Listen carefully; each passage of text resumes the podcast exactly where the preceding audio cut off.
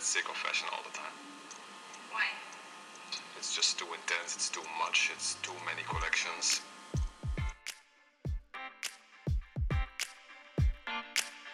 Historia y moda es un recorrido por la historia de nuestra cultura, el arte, la economía, la política y los roles de género, teniendo la moda como hilo conductor.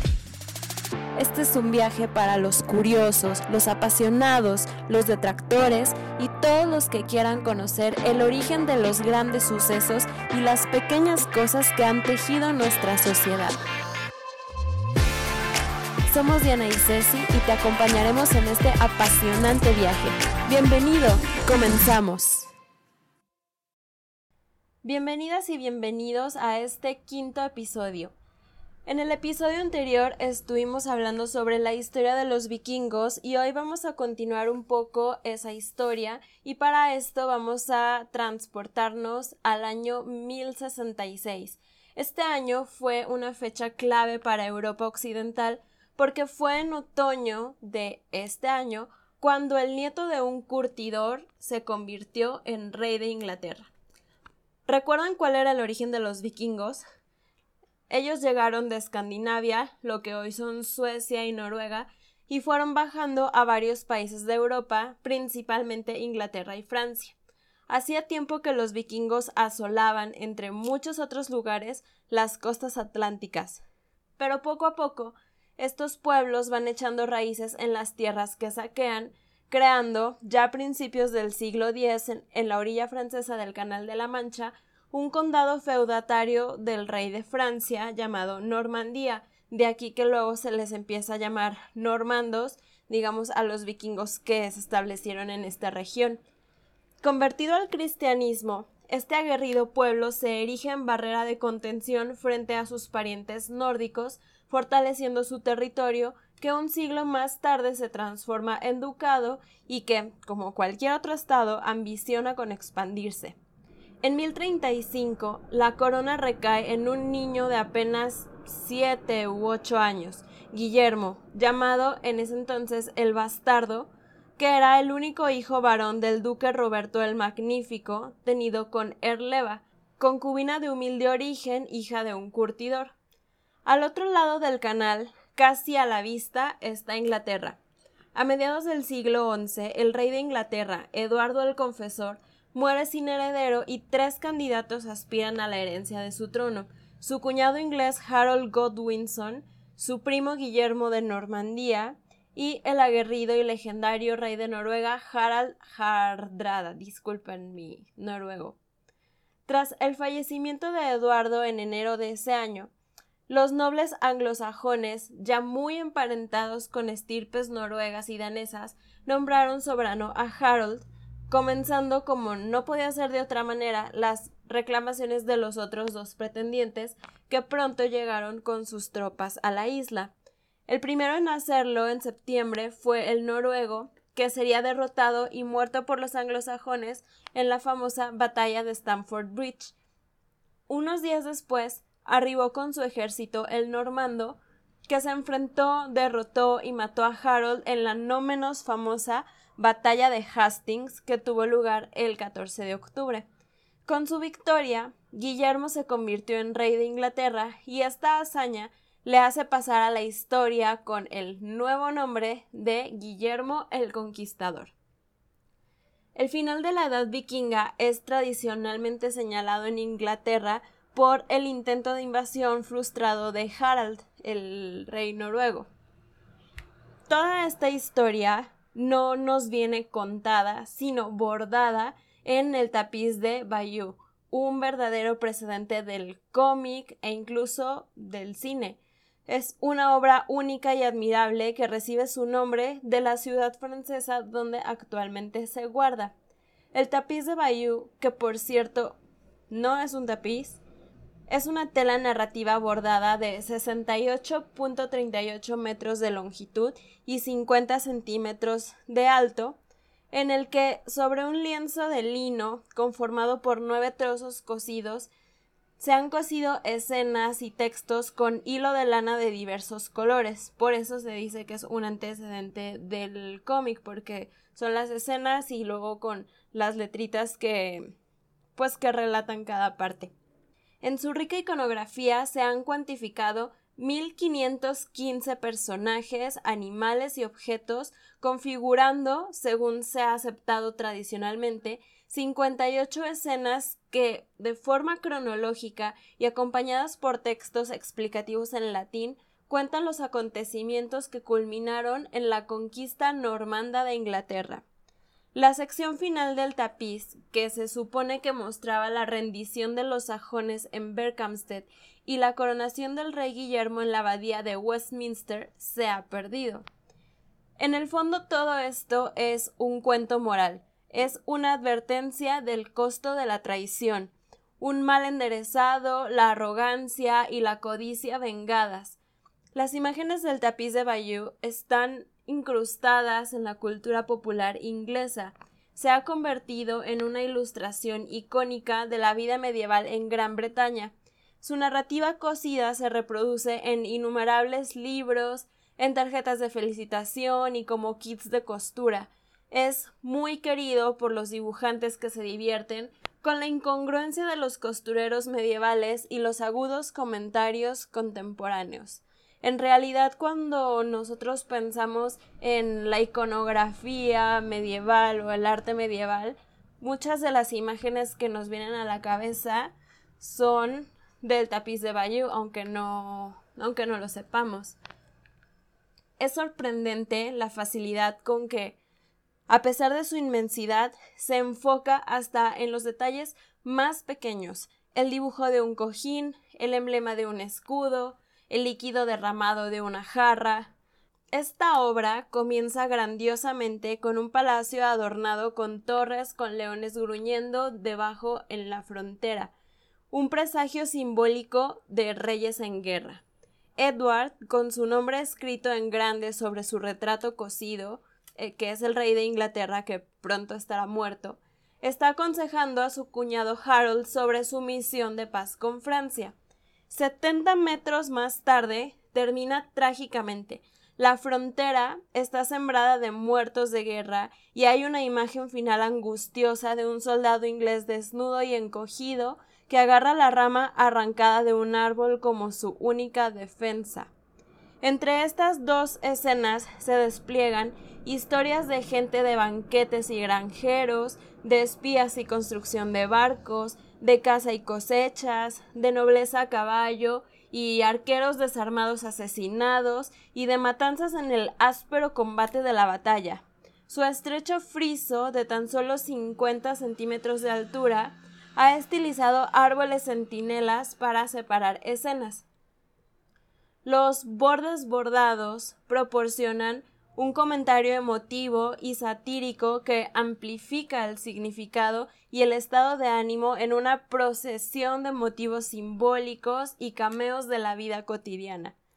El texto viaja a través de su superficie con puntadas en negrita para narrar personajes y eventos, y la historia visual está marcada por alardes de aprendizaje y viajes. Son préstamos de sagas nórdicas imágenes copiadas de manuscritos iluminados. Aquí con iluminados nos referimos a coloreados, porque hasta muchos, muchos siglos después eh, se empezó a, a, primero a imprimir y luego a imprimir a color. Entonces, toda la iconografía que tenemos de la época medieval son literalmente coloreados a mano. Em, también tenemos diseños seleccionados de esculturas griegas y romanas e ilustraciones de algunas fábulas de Esopo, incluyendo El zorro y el cuervo y El lobo y el cordero. Esta no es solo una historia, es una serie compleja de múltiples capas, de narrativas históricas, bíblicas, míticas y culturales, algunas de las cuales aún podemos descifrar, pero muchas otras se han perdido hace mucho tiempo. Ya no podemos interpretar todos los dobles significados del tapiz o desentrañar sus desafíos intelectuales o descifrar todas las conexiones creativas atrapadas en sus hilos de colores. En general, se acepta que el tapiz fue diseñado por un hombre. Las vívidas ilustraciones de los preparativos para la guerra, la representación experta de los caballos y la atención detallada al armamento apuntan a una procedencia masculina. Se cree que el obispo Odo, medio hermano de Guillermo el Conquistador, lo encargó, aunque algunos estudiosos creen que la reina Edith, la esposa del difunto rey Eduardo, fue eh, quien lo comisionó. Se cree que lo cosieron mujeres sajonas conquistadas, secuestradas en conventos ingleses. Esto ha sido cuestionado por quienes sostienen un origen francés, proponiendo que el tapiz fue creado en los talleres textiles del monasterio normando de Saint-Florent de Saumur, que el hilo utilizado tiene similitudes con el hilado en el distrito Bessin de Normandía, o que la reina Matilda, esposa de Guillermo el Conquistador y conocida por sus bordados, fue su principal autora, por lo que se le llama también tapiz de la reina Matilde. Lo que es irrefutable es que los bordadores ingleses eran reconocidos por su artesanía en la Europa medieval en ese tiempo. Sus bordados eh, o su técnica de bordado se llamaba opus anglicanum. Si, como se cree ampliamente, el tapiz fue cosido por diferentes manos, entonces la participación de mujeres de los conventos de Winchester y Canterbury y sus alrededores, porque había siete a un día de distancia entre sí, parece plausible. Se sabe que algunos albergaron célebres talleres de fino bordado apoyados por la Iglesia y los patrocinadores reales. La propuesta de que el bordado fue ejecutado por mujeres de diversa habilidad vuelve a señalar a estos conventos como el origen de la creación, ya que en el siglo XI no eran simplemente un retiro enclaustrado para mujeres con vocación religiosa, sino también un refugio para otras que necesitaban un refugio respetable, como las hijas solteras de los nobles entregadas, a veces de mala gana a Dios, también eran refugio para las viudas que carecían de protección masculina, las niñas afectadas por la pobreza y aquellas cuya discapacidad mental o física las hacía vulnerables en el resto del mundo. Por otro lado, el tapiz de Bayeux no es típico del bordado inglés de la época, no tiene nada de su magnificencia labrada en seda e hilos metálicos, ni su complejidad de puntadas, aunque el uso de esos materiales y métodos en un tapiz de este tamaño habría sido excesivamente caro. Continúan entonces la controversia y las conjeturas.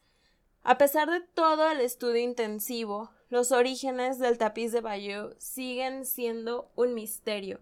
Su procedencia especulativa, sus creadoras desconocidas, su nacionalidad sin resolver, su secuencia actual cuestionable su narrativa considerada incompleta, etc. Durante sus primeros cinco siglos de olvido, solo se mencionó una vez en el inventario de la Catedral de Bayeux en 1476. Era una nota superficial que lo describe como un bordado muy largo y estrecho con imágenes e inscripciones de la conquista de Inglaterra. Pero estudios recientes han revelado que la nave original de esa iglesia fue construida en el siglo XI. El bordado entonces encaja a la perfección a lo largo de las paredes norte, oeste y sur de la nave, que terminaría justo antes del coro de la catedral. Su narrativa se habría ajustado incluso a los espacios de las columnas y puertas de la construcción perdida. O sea, cuando se hizo, se hizo con las medidas de la construcción original de la catedral, por eso se cree que ese es su origen. En 1792 fue casi destruido, tomado por celosos revolucionarios franceses que pensaban que la vieja tela sería una excelente cubierta para su carro militar. Su indulto duró poco. Dos años más tarde se salvó nuevamente de ser cortado para crear un atractivo telón de fondo para la carroza de la diosa de la razón en un carnaval local. Fue la historia del tapiz más que su costura lo que lo salvó. su valor político más que el cultural y su valor propagandístico. Napoleón fue su primer campeón. Se apoderó del tapiz como talismán y lo usó como grito de guerra cuando tenía sus ambiciones fijadas en Inglaterra. Lo puso en exhibición pública en el Musée Napoleón de París en 1803, donde resultó ser una exhibición popular. Pero justo en ese momento apareció el cometa Halley en los cielos franceses y esto apagó el entusiasmo de Napoleón porque era un presagio de un desastre inminente. Justamente en el año 1066 vemos el cometa Halley en Inglaterra y el tapiz de Bayeux es una de las primeras representaciones artísticas de este evento y apareció cuatro meses después de que Alfred tomara el trono y en ese entonces también fue como un muy mal augurio. Napoleón envió entonces el tapiz a Bayeux. Durante la Segunda Guerra Mundial, el tapiz se trasladó para su custodia a la abadía de Modaille, cerca de Bayeux. Cuando Alemania invadió Francia, Heinrich Himmler, líder de los guardias de la SS de Hitler, se apropió del tapiz para el reconocimiento alemán. Organizó visitas privadas para su círculo íntimo y encargó a Anher que era la Oficina de Herencia Ancestral Alemana, que lo documentara de manera exhaustiva. Se tomaron más de 700 fotografías, se realizaron dos documentales, se encargaron acuarelas y se redactó una descripción de 95 páginas. Mientras las tropas aliadas avanzaban sobre Francia, Himmler puso en marcha el golpe de gracia de Alemania, arrasar París hasta los cimientos, pero protegió el tapiz. En junio de 1944 lo escondió en un sótano del Louvre. Incluso entonces estaba preocupado. El adjunto de Hitler envió a Himmler una orden codificada instruyendo su exportación inmediata a Alemania. El centro de descifrado de códigos en Bletchley Park, en Inglaterra, interceptó el mensaje. No olvides llevar el tapiz de Bayeux a un lugar seguro pero fue demasiado tarde. Cuando llegaron sus guardias de la SS para tomar posesión del tapiz, el Louvre ya estaba en manos de la resistencia francesa. El tapiz de Bayeux se quedó en Francia. Este no solo se ha salvado, sino que se ha reinventado durante su larga vida. Originalmente se llamó la Telle du Conquest o la tela de conquista, luego fue rebautizada como la tapicería de la Reine Mathilde o el tapiz de la reina Matilda, en honor a la esposa de Guillermo el Conquistador, quien, como hablamos anteriormente, algunos propusieron que había participado en su creación. En el siglo XIX se le conocía por su nombre actual. Por supuesto, no es un tapiz, es un bordado. Pero el nombre inapropiado lo elevó de la indignidad de cualquier asociación con la costura de mujeres, que a lo largo de los siglos posteriores a su creación se había convertido en una forma de arte cada vez más devaluada. O sea, si le llamaban bordado, estaba devaluado porque era un trabajo de mujeres y una forma de arte que valía menos. Entonces se le llamó tapiz para elevar un poco la percepción que se tenía de él, aunque no es un tapiz. En 1738, el viajero inglés John Breville lo descartó como una pieza de costura bárbara. En 1843, John Murray III, en su Handbook for Travelers in France, describió cómo el tapiz estaba sujeto a los dedos y a los ojos de los curiosos y lo ridiculizaron por estar trabajado groseramente con figuras dignas de una muestra de niña. Otros críticos del siglo XIX encontraron su costura primitiva, su base color crema demasiado vacía y que todo el efecto carecía de delicadeza. Incluso el gran escritor inglés Charles Dickens se mostró despectivo y lo describió como el trabajo de débiles aficionados. Si bien su antigüedad lo aseguró como un trabajo digno de interés académico y cuidado curatorial, Su reinvención como tapiz lo distanció de la crítica, infiriendo la destreza artesanal de los tejedores varones profesionales, cuyos gremios aseguraban que tenían el monopolio de la producción de tapices a gran escala. Esta historia de guerra fue ampliamente aceptada como un artefacto de la historia masculina, de la creación masculina. De hecho, el tapiz está relacionado con el mundo de los hombres, aunque traducido a través de las manos sensibles de las mujeres. Ese mundo es su escenario, es un drama de guerra con un elenco masculino, cazadores, soldados, reyes y eventos ubicados en la corte, en el mar, en granjas, en fundiciones. No hay ninguna escena del hogar, ni flores en los campos embarrados, ni una percepción aparente de la vida de las mujeres.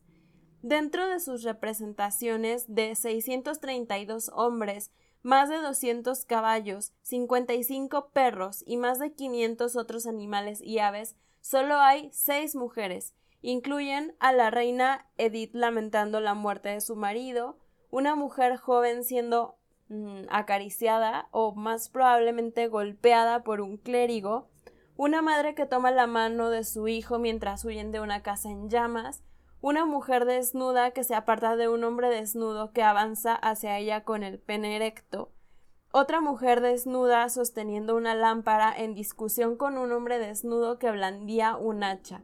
Las mujeres son vulnerables, mucho más pequeñas que sus compañeros masculinos, se muestran como inferiores.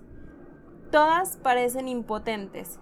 Sin embargo, también se sugiere que partes del tapiz fueron dibujadas por manos distintas a las de su diseñador principal y que las bordadoras insertaron imágenes de su propia creación, de su propia imaginación, evidenciadas por un dibujo menos logrado. Es perfectamente posible, a través de los largos años de su creación, que hubiera habido oportunidades para adiciones encubiertas, la oportunidad de deslizar un testimonio personal de la vida después de la invasión o incluso para documentar el abuso, ya sea que hayan insertado motivos y camafeos no autorizados o no, la presencia de las bordadoras es palpable, sostenida firmemente en sus puntadas.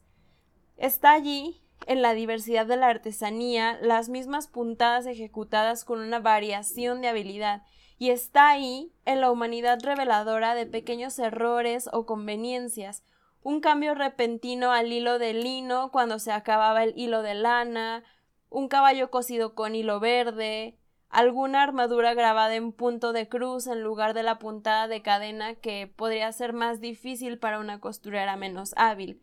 Hay secciones pasadas por alto, puntadas mal ejecutadas, errores, inconsistencias, omisiones que nos devuelven a ellas, a esas mujeres costureras, sin duda hábiles, pero cansadas, apresuradas, descuidadas a veces. Está ahí en su conciencia del costo de sus materiales, el trabajo involucrado en teñir e hilar lana a mano, Em, en cómo intentan ahorros pequeños como en el uso de la puntada de satén que se cose sin enrollar el hilo por detrás y así ahorraban hilo, o un hilo de color que permitió viajar a este lugar y aquello hasta que se agotó, atendiendo un ojo o una carta o un elemento de la cota de malla antes de que el hilo se acabara. Su costura le aporta inmediatez personajes, acontecimientos y emociones animados por el hábil e imaginativo despliegue de hilos de colores y puntadas superficiales. Este es su poder. Es la costura la que capta la textura, el ritmo, el tono, la personalidad, la costura que atrapa todo su atractivo. Estas mujeres tenían que ser creativas. Tenían solo cuatro colores rojo, azul, verde y amarillo, y los 10 tonos que se podían lograr con los tintes que tenían a partir de ellos para contar su historia. Eligieron cuatro tipos de puntadas para hacer el uso más económico de la lana, solo cuatro para crear una obra maestra. Con su paleta limitada y su repertorio de puntadas, conjuraron una ilusión de profundidad que enfatizaron coloreando las patas delanteras de un caballo de manera diferente a su lomo, al delinear cada elemento por separado en un color diferente al utilizado para rellenar su forma. Incluso las piezas más pequeñas se trabajaron de esta manera. Los veleros, los caballos a galope, los soldados que avanzaban recibieron la ilusión de velocidad mediante cambios dramáticos de color que introdujeron eh, una energía repentina. Las manos de un príncipe suplicante o de un sacerdote rezando estaban grabadas en negro para acentuar la importancia emocional de su lenguaje gestual. Ubicaron la acción de la guerra y su preparación en el lugar específico, las robustas murallas de un palacio, el torbellino de un mar tormentoso, los surcos de los campos arados, cada uno evocado por un cambio de patrón o una alteración en la dirección de las puntadas. Las bordadoras manipulaban la curva del hilo, el largo de sus puntadas, lo tenso o suelto de su hilo para captar las emociones de los personajes. Esto es muy difícil de conseguir con hilo de lana porque tiene una ligera rebaba que dificulta la precisión. Piensen en un suéter de lana, pues tiene como pelucito o pelitos. Aquí también están las propias reacciones de las bordadoras a lo que cosieron, a las escenas que tuvieron que volver a visitar, ternura en el cosido de un desventurado grupo de arqueros desarmados que luchan por sobrevivir bajo los estruendosos cascos de la nobleza a caballo, empatía por el perro aullador que guarda el lecho de muerte del rey Eduardo, tristeza en la penumbra de la flota inmóvil de barcos fantasma varados debajo de Alfred poco después de que él gane el trono. Todo entre la conmoción de pájaros encadenados, ciervos cazados y bestias depredadoras. Ese es el poder de estas costureras que con solo hilo y aguja, lana y lino plasmaron experiencias humanas que más de 900 años después aún nos conmueven. Otros la siguieron. A lo largo de los siglos hubo una sucesión de costureros concentrados en su reparación.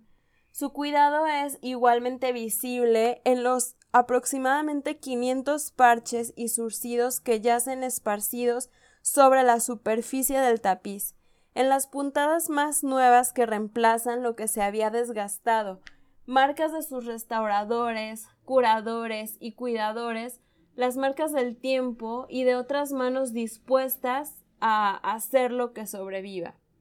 Investigando para este episodio encontré, o más bien no encontré, algo que me llamó la atención. Cuando se cuenta la historia del tapiz, se describe como pintoresco, encantador, absolutamente perfecto, impresionante, magnífico, pero ni una sola vez se menciona a las mujeres que lo bordaron Imaginemos cómo fue, eh, pongámonos un poco en esta mentalidad de, la época medieval y vamos a imaginar eh, la escena en la que se está haciendo este tapiz. Las costureras se habrían sentado hora tras hora, mes tras mes, año tras año, inclinadas sobre un largo marco rectangular, una frente a la otra.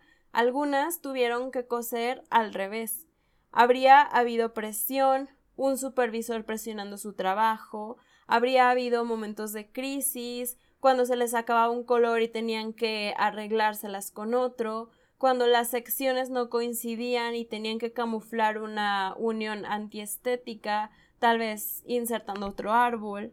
La costura fue laboriosa, una mano encima del marco, la otra por debajo, agarrando la aguja en su salida y empujándola hacia arriba de nuevo, una y otra vez, tediosa, exigente, monótona.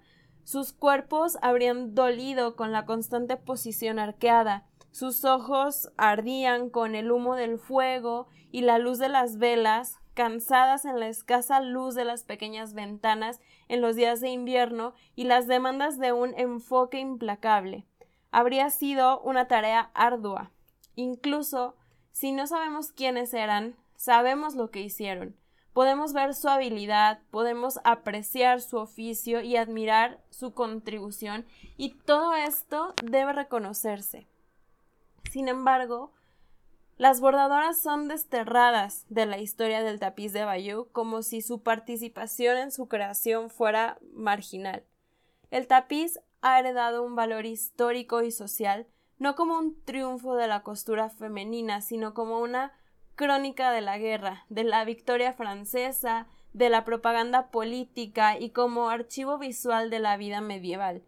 Las bordadoras siguen sin ser celebradas porque son en gran parte anónimas y si bien su labor de costura puede tener un valor histórico, donado y recolectado por los museos, sin la procedencia necesaria, sus creadoras no pueden asegurarse una parte de su historia.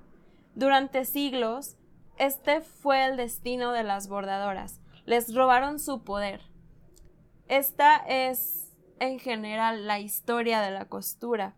Desde finales del siglo XVII y en el siglo XVIII, la costura se trasladó al hogar, al ámbito doméstico y era solo un anexo del ámbito público del trabajo, la economía, el patrimonio, la política y el poder. Hubo pequeñas insurrecciones, mujeres que usaban la costura para reclamar su lugar en el mundo, bordaban comentarios políticos o una queja feminista, documentaban sus experiencias a través de la costura doméstica, pero estas manifestaciones eran raras y sus pequeñas llamas de desafío se ignoraban muy fácilmente. En el siglo XIX, la costura se había degradado irremediablemente y el bordado doméstico se consideraba un adorno decorativo, solo un trabajo de mujeres. Sin embargo, el espíritu del tapiz de Bayeux sigue vivo. En 1885, The League Embroidery Society en Staffordshire, en Inglaterra, hizo una réplica completa del tapiz original cosido por 35 mujeres. La fundadora de la sociedad, Elizabeth Wardle, consideró que Inglaterra debería tener una copia propia. En 1997, la artista de bordado Jean Messent volvió a imaginar los dos metros y medio que faltaban de la narrativa original utilizando en la medida de lo posible materiales y técnicas similares. En ellos cosió el triunfo final de Guillermo, el otorgamiento a Guillermo de las llaves de Londres por parte de los nobles vencidos y su coronación en la abadía de Westminster. Ha habido otros tapices, otros costureros a lo largo del tiempo que se han inspirado colectivamente para crear sus propias narrativas cosidas. El Overlord Embroidery es una conmemoración del desembarco del día D en las playas de Normandía durante la Segunda Guerra Mundial, un tributo de 83 metros a las fuerzas de combate. Fue encargado en 1968 y cosidos por miembros de la Royal School of Needlework con materiales provenientes de los uniformes de soldados, marineros y aviadores en servicio. El tapiz Keiskama de Sudáfrica, de 120 metros de largo, fue creado por mujeres eh, a principios del milenio para documentar su historia y la de su país y se dio a conocer el Día Internacional de la Mujer en 2006. Ahora está envuelto alrededor de las paredes del Parlamento del país como recordatorio del beneficio humano de la igualdad racial. La reinvención más reciente del tapiz de Bayeux fue en 2017, cuando se utilizó como modelo para una nueva atracción turística en Irlanda del Norte. The Game of, of Thrones Tapestry se exhibió en el Museo Ulster en Belfast para celebrar y narrar el drama de fantasía televisivo de HBO del mismo nombre que ha sido visto por millones de personas en todo el mundo. Bordado en lino irlandés, el tapiz recrea en 77 metros de costura cada giro de la traición y las numerosas batallas que marcan las ocho temporadas de aventuras de esta serie. Y el espíritu del tapiz de Bayeux está también en el gran tapiz de Escocia, cosido por más de mil mujeres y algunos hombres, que narran la crónica de una nación. Diseñado por el artista inventivo y criado en el arte comunitario Andrew Crumey en 2013 como un homenaje al tapiz de Bayeux, este tapiz también está cosido en lino con hilos de lana. En sus 160 paneles captura la historia humana de Escocia con un ojo democrático y empático. Traza un viaje a través de la psique escocesa, explorando lo que ha dado forma a su identidad nacional, sus islas exteriores y ciudades interiores, la vida rural y el comercio industrial, la ilustración intelectual y el teatro, la poesía y la música. En el panel 44 del tapiz está María, reina de Escocia. Ella reinó de 1542 a 1567 y está rodeada de motivos en miniatura de su costura. Tiene un bastidor de bordado en la mano y de él un solo hilo de coser la conecta con la leyenda cosida de su vida que se desarrolla dentro del marco de su cuerpo. Vivió en una época en que el bordado era una de las formas más potentes de comunicación del Renacimiento, cuando éste se valoraba como transmisor de intelecto y emoción, cuando era una conversación entre las personas y su Dios, la Iglesia y su congregación, gobernante y súbditos. En ese entonces, la costura tenía poder y sus bordadores tenían valor. En ese entonces, coser importaba. Hasta aquí termina el episodio de hoy, espero que les haya gustado y me gustaría compartirles algo de material para quienes quieran ver esta increíble obra del arte medieval. Pueden buscar en YouTube tapiz de Bayou animado y van a encontrar un recorrido, pues sí, animado a lo largo de todo el tapiz.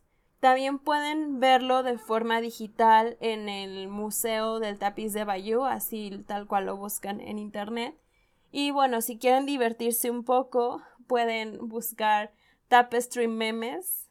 Em, y bueno, se van a encontrar cosas muy divertidas. Vamos a poner algunas también en nuestro Instagram. No olviden seguirnos. Y por último, si les sobra tiempo y quieren hacer algo más creativo, encontré una página que se llama eh, Historic Tale Construction Kit y es una página en la que pueden hacer sus propios memes pero con pues prácticamente con los personajes y la, la fuente del tapiz de Bayou. Es bastante creativo. Así que aquí les dejo material para todos los tipos de ánimo en el que se encuentren les recuerdo que este podcast es complemento de un curso de historia y moda para quienes quieran entrar un poco más de lleno a esta fascinante historia de nuestra humanidad y de cómo la moda ha influido y ha reflejado todas las circunstancias sociales. Y pueden encontrar la información en nuestro Instagram que es historia y moda-bajo. Nos escuchamos en el próximo episodio. Chao.